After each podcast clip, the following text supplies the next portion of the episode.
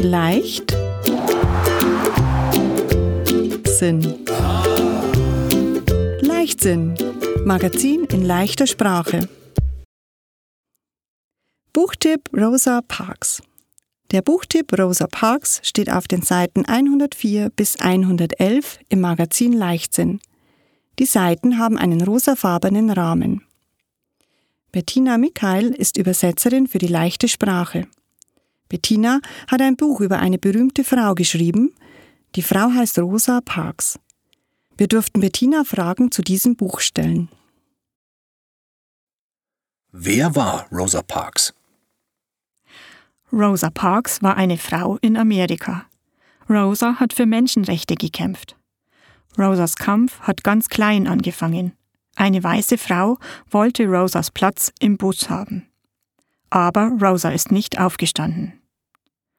Rosas Hautfarbe war dunkel. Deshalb durfte Rosa nicht sitzen bleiben.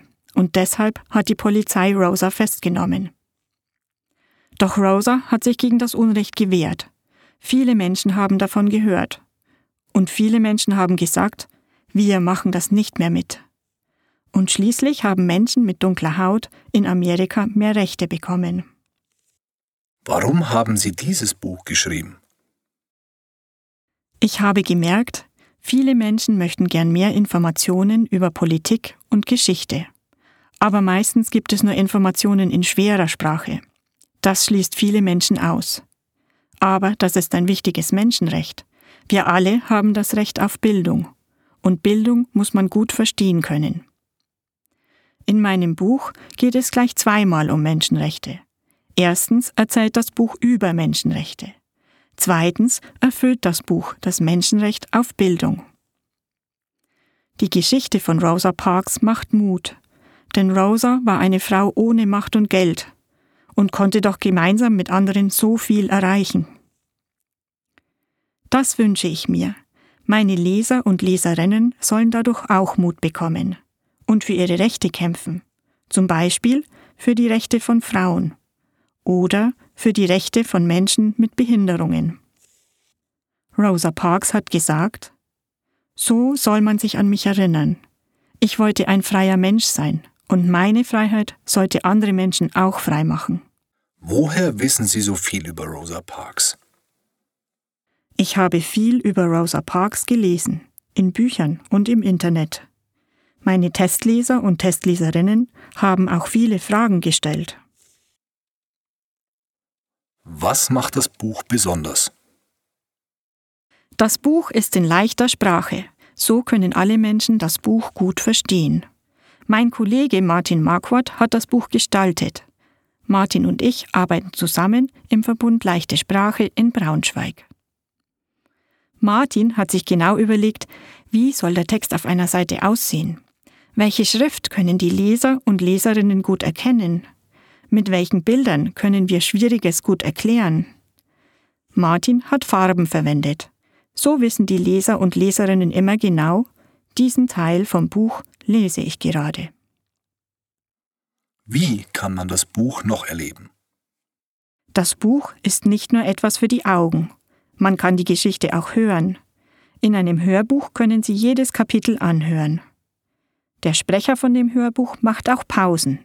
Dann können Sie die Bilder ansehen.